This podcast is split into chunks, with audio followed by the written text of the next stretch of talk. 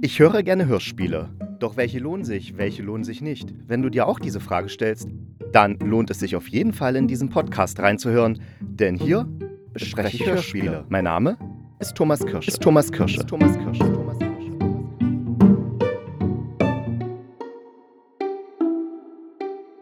Ich weiß gar nicht, ob überhaupt jemand diese Folge anhören wird, denn der Frühling ist da und man kann rausgehen. Es ist warm.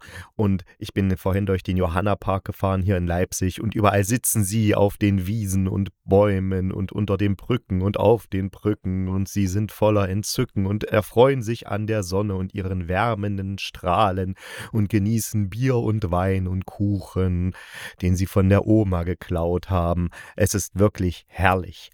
Und ich habe für diese Folge mir gleich vier Hörspiele rausgesucht, weil die vier habe ich in letzter letzter Zeit gehört und ich konnte jetzt nicht sagen, welches davon ich am besten fand oder am schlechtesten oder wie auch immer. Jedenfalls habe ich gesagt, okay, dann machst du jetzt einfach alle vier, schwuppsdiwupps und fertig. Das erste Hörspiel, was ich euch vorstellen möchte und zu dem ich etwas sagen möchte, ist von Christina Calvo, So feine weiße Händchen.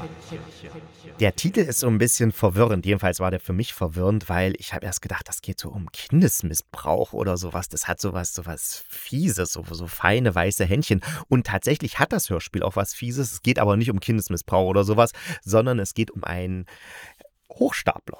Und zwar um Elmar Zapphuber. Der nennt sich Dr. Gabriel von Rosenau und er ist ein Mann, der die Frauen liebt und die Frauen lieben ihn, weil er ganz genau weiß, mit ihnen umzugehen. Und diese schöne Fähigkeit nutzt er dazu aus, um die werten Damen um ihr Erspartes zu bringen und das mit großer Freude und großer Schaffenskraft. Doch er wird erwischt, kommt in den Knast und zwei Zeuginnen, die Lucinde und die Elvira, lernen sich während der Verhandlung kennen, sie befreunden sich miteinander und entschließen sich dazu, dass der arme Elmar jetzt zwar im Knast sitzt, aber dass sie ihm helfen müssen, ein besserer Mensch zu werden. Sie fragen dann auch den lieben Herrn Pfarrer, was man, ob das jetzt, wie er das so sieht. Und der Pfarrer sagt, ja, das ist gut, einen Sünder auf den rechten Weg zu begleiten. Und es, er findet das sehr gut, dass sie sich um ihn kümmern. Und dann schreiben eben Lucinde und Elvira immer den Elmar ins Gefängnis ihre Briefchen. Und der Elmar schreibt auch immer ganz lieb und toll zurück.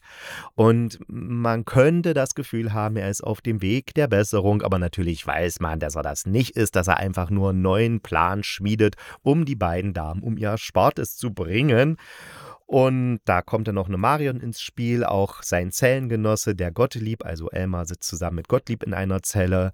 Der spielt da in der Geschichte auch noch eine Rolle. Ja, und dann ist es so eine kleine, feine Komödie, wo eben Betrügereien und der legt den rein und der wird dann wieder von dem reingelegt und wieder liegen andere jemanden rein. Ja, das macht dann schon wirklich Spaß, dem zuzuhören. Am meisten war ich tatsächlich von diesen beiden Frauenfiguren überrascht, von Lucinde und Elvira. Also die Lucinde wird von Hannelore Hoger gesprochen, kennt man auch als Bella Block. Und die Elvira von Rosemarie Fendel, auch eine sehr bekannte Schauspielerin, die hat auch unter anderem bei Ödipussy mitgemacht, bei Stonk. Also ist äh, bekannt. Einfach mal googeln. Rosemarie Fendel, dann weiß man so genau. Ach ja, genau die. Und jedenfalls, diese beiden Damen ich habe am Anfang gedacht, oh, wie kann man so doof sein? Und jetzt rennen sie auch noch zum Pfarrer und lassen sich von dem beratschlagen und, und schreiben. Und, und, und denkt man, oh, die sind so zuckerdumm, diese Damen. Und äh, der Elmar, der behunzt die doch von vorne bis hinten und die kriegen das nicht mit. Wie kann man nur so blöd sein? Aber nein, sie sind das nicht. Und vor allen Dingen sie wirken ja so ein bisschen äh, dümmlich und auch, auch, auch helfend. Ne? Also sie wollen ja helfen dem Elmer. Aber dieses Helfen gerade am Ende ist dann nachher fast schon etwas nicht mehr Engelhaftes oder etwas Göttliches oder etwas Gutes, sondern fast schon etwas Diabolisches. Und ja, das macht dann auch Spaß, das zu hören. Und es ist eine sehr, sehr schöne Inszenierung von Wolf Euber. Der ist leider schon 2014 gestorben, war ein bayerischer Schauspieler, Sprecher, hat ganz viel beim Bayerischen Rundfunk gemacht. Er galt auch als die Stimme Bayerns. Und die Inszenierung ist zwar schon von 1985, aber sie wirkt ganz frisch und modern und äh, auch gerade die Gerichtsverhandlung, wie die geschnitten ist, also wie er, wie er das so zusammengesetzt hat, dass sich so aus verschiedenen Perspektiven dann so ein Bild ergibt. Oder in dem Besuchsraum des Gefängnisses, wenn dann die ganzen Besucher kommen und die Gefangenen sich mit denen unterhalten und das geht da alles so durcheinander und keiner versteht den anderen und wir als Zuhörende kriegen dann immer nur da was mit und da was mit und dann kriegen wir mit, okay, die reden total aneinander vorbei, beziehungsweise die hören sich gar nicht, weil die im Hintergrund erzählen von dem Pullover, der gestrickt werden soll. Die anderen erzählen dann äh, von dem Handwerker, der nicht kommt und der aber kommen müsste. Und also es ist echt ein großes Tohuwabohu und es ist einfach nur ein Spaß, dann dazu zu hören, weil manchmal ist man ja wirklich in so lauten Räumen, wo man einfach nichts versteht, was man miteinander redet. Und das ist da zum Beispiel gemacht worden. Und auf der anderen Seite wirkt es dann wieder wie eine ganz spießige Inszenierung mit so Salonmusik, wie so bei zum Beispiel Papa Ante Porters, als er in dieses, als Loriot in dieses Café geht, wo seine Frau da sich mit ihrer Freundin trifft. Und diese, so wirkt das dann, also ganz spießig und miefig, aber man merkt, das ist, das ist Absicht, weil einfach da so ein zynischer, bissiger Unterton dabei ist und das, ja, das ist schon eine echt feine Sache. Deshalb mein Tipp für dieses wunderschöne Frühlingswochenende von Christina Calvo, so feine weiße Händchen hören, ist ein unterhaltsames Hörspiel, was sich gut anhören lässt und wo man sicher das ein oder andere Mal sich vor den Kopf schlägt und denkt, oh nein, und auf der anderen Seite am Ende denkt, aha, ja, also durchaus lohnenswert. Escape. Escape. Escape Rooms sind zwei Hörspiele, die aber völlig unabhängig voneinander sind, die sozusagen nur als Oberthema dieses Escape Room haben, aber das eigentliche Thema ist sehr, sehr unterschiedlich und die beiden Hörspiele möchte ich jetzt vorstellen. Escape Rooms, Work Hard, Pray Hard. Und da geht es um einen Betriebsausflug einer Wuppertaler Kommunikationsfirma in ein Escape Room. Und da soll ein Mord aufgeklärt werden. Doch da gibt es Schwierigkeiten, weil die Mitarbeiter können sich nicht wirklich auf den Escape Room konzentrieren, sondern konzentrieren sich auf sich bzw. die zwischenmenschlichen Beziehungen, die Arbeitswelt und hat auch was Philosophisches und die Kommunikationsstörungen, die in der Gruppe auftreten. Und es sind, äh, ich weiß gar nicht, wie viele Sprecherinnen, eins, zwei, drei, vier, fünf, sechs, glaube ich. Ja, ich habe es nochmal nach. Ja, sechs Sprecherinnen gibt Musik, es gibt, äh, ja, also es ist sehr viel muss ich sagen. Es ist sehr viel durcheinander. Äh, ich konnte, wusste immer nicht, welche Figur spricht jetzt. Wie sind die Figuren überhaupt zu fassen? Also was ist das jetzt für eine Figur, die da spricht? Ist die jetzt so oder so? Also ich konnte die überhaupt nicht greifen. Dann war, was sie gesprochen haben, äh, entweder war es pseudophilosophisch oder sehr intellektuell oder abgehoben oder gar nicht abgehoben und es wirkte, sollte so irgendwie real wirken, aber war es dann auch wieder nicht. Also es war alles sehr, sehr so abgehoben und dann erinnerte ich mich an den Anfang, da hieß es ja, das ist eine Produktion der Studierenden der Universität der Künste Berlin und ja, es ist halt eine Studentenproduktion, was ja an sich nicht schlecht sein muss. Ich habe auch schon mit Studenten Hörspiele gemacht und da kamen ziemlich coole Sachen raus. Während hier merkt man, die sind halt in ihrer Blase drin. Ne? Und wenn man eben, ja, Schauspiel studiert, szenisches Schreiben, dann ist man schon sehr in so einer Blase, wo man merkt, okay, man will jetzt was anderes machen, beziehungsweise man will nicht so was Normales machen oder sowas, was, äh, so, so klassische Geschichten, bläh, die kotzen einen an, nee, das muss schon abgehoben sein, aber auch nicht wieder zu abgehoben, weil sonst wirkt man ja abgehoben und dann kommen so komische Sachen raus, denen man nicht folgen kann und wo es eigentlich auch nicht wirklich Spaß macht zuzuhören. Und das ist hier rausgekommen. Also es sind viel zu viele Figuren, man kommt nicht hinterher, wer jetzt was macht und warum. Und dann gibt es da noch eine Nonne, die irgendwie jemanden ermordet hat. Und eigentlich ist es einfach aber alles egal. Also weil man einfach nicht Lust hat, wirklich zuzuhören. Das sind 29 Minuten gewesen und es kam mir vor wie anderthalb Stunden beim Zuhören. Und ich weiß, solche Produktionen machen den Leuten, die dabei daran beteiligt sind, ungeheuer Spaß. Und Ihnen wird es auch wahnsinnig viel Spaß machen, das jetzt anzuhören. Das läuft am 26. April im Deutschlandfunk wird das laufen. Und die Freunde und Bekannten und Verwandten dieser Leute, die mitgemacht haben, der Studenten, die werden auch alle sagen, ja, das war toll und es hat Spaß gemacht. Aber für uns Außenstehende, die jetzt nicht an der Universität der Künste arbeiten oder studieren und dabei sind, äh, macht es keinen Spaß. Nee, es macht keinen Spaß. Es ist relativ wirr, es ist auch, ich finde, weiß jetzt nicht, ob das überhaupt irgendeine Relevanz hat. Ich meine, dieses Auseinandersetzen mit der modernen Arbeitswelt und so, ja, ich erinnere zum Beispiel an Nismamis Stockmann, der Betreuer, was ich vor, vor, ein, paar, äh, vor ein paar Tagen nee. Am, äh, wann habe ich das vorgestellt? Ich muss mal gucken, Moment, wann habe ich denn das vorgestellt?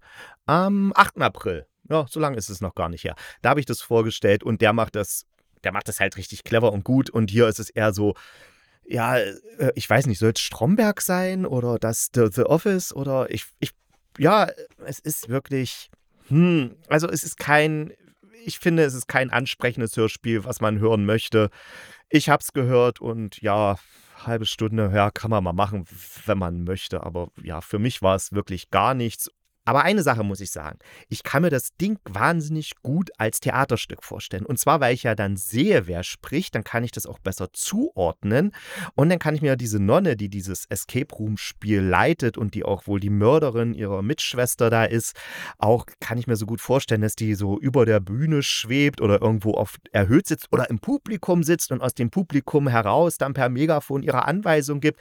Sowas kann ich mir richtig gut vorstellen. Ich, und dann machen auch diese pseudophilosophischen oder die Abrechnung mit der modernen Arbeitswelt oder auch Kommunikationsstörung und Kommunikationsprobleme. Da macht es auch irgendwie Spaß zuzusehen, wie das inszeniert wird. Also das kann ich mir sehr gut vorstellen bei diesem Ding. Aber als Hörspiel funktioniert es für mich nicht.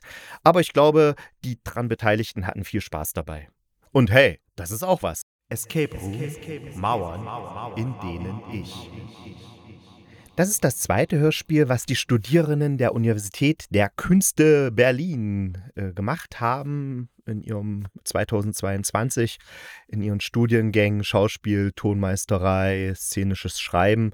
Und das hat zum Glück, finde ich, nur vier, also eigentlich nur drei Hauptrollen und deswegen kann man der ganzen Sache auch schon besser folgen. Also es geht um eine Frau, die äh, in ihrer Wohnung mit ihrem Mann zusammenlebt und die haben sich so von der Außenwelt so isoliert. Dann ist da auch noch ein Vogel.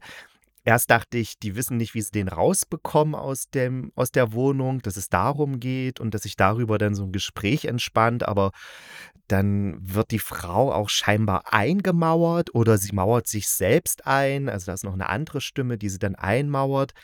Diese Escape Room Sache, also irgendwie aus diesem Wohnung oder diesem Zimmer zu entkommen, finde ich jetzt, habe ich jetzt nicht so empfunden, dass das jetzt so wichtig ist. Eigentlich will sie eher in dieser Welt da drinne bleiben, in dieser Wohnung.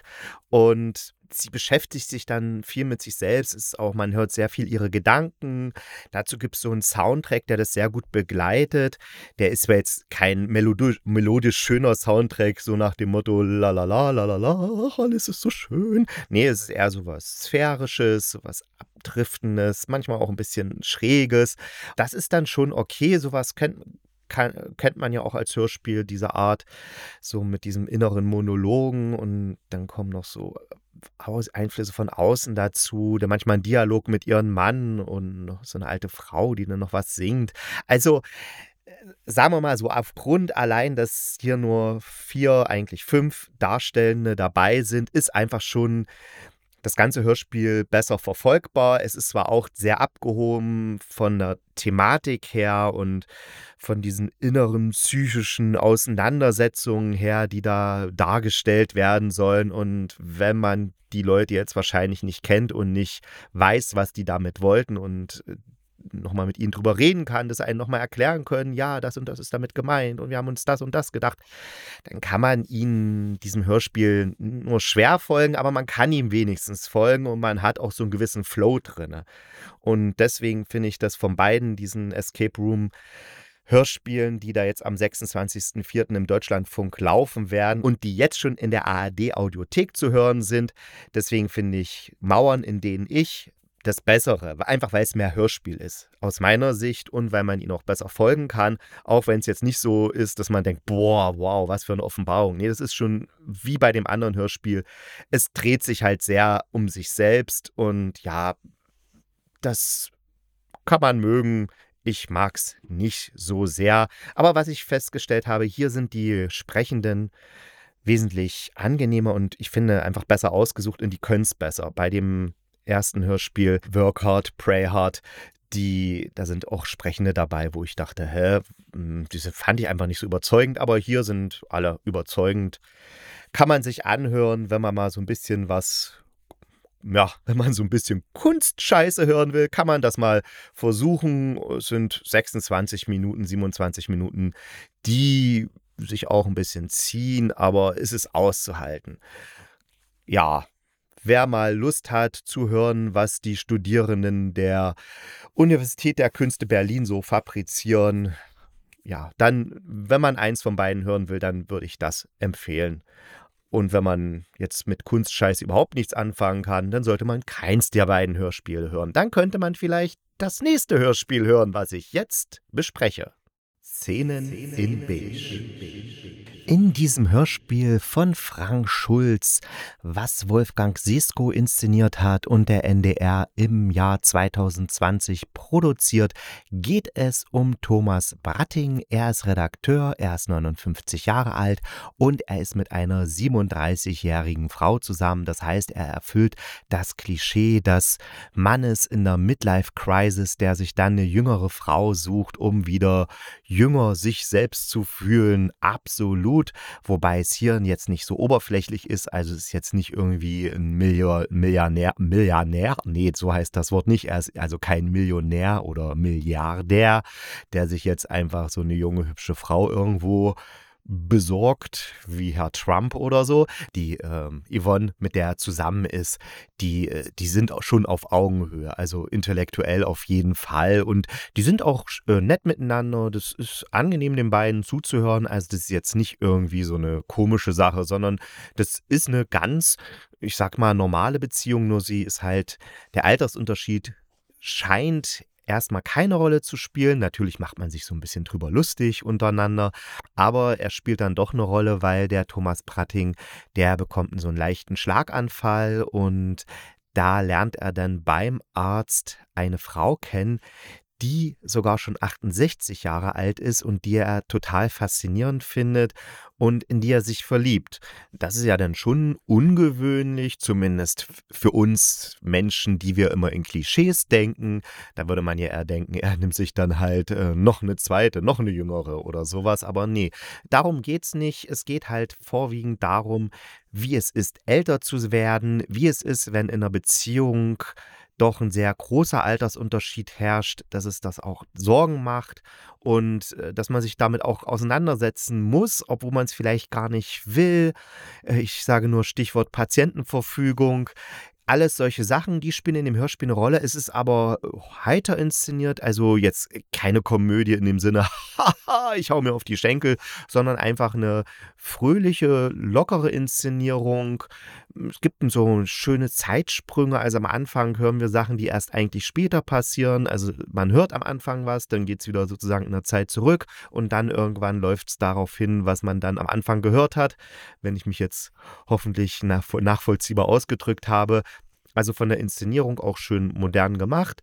Und äh, der Michael Wittenborn, der spricht zum Beispiel den Thomas Pratting. Und Michael Wittenborn ist natürlich für mich bekannt aus, was, wie soll es anders sein? Mord mit Aussicht. Da spielt er den Gärtner, der da in seiner Plantage Hanf anbaut. Ja, es ist ein gut gemachtes Hörspiel.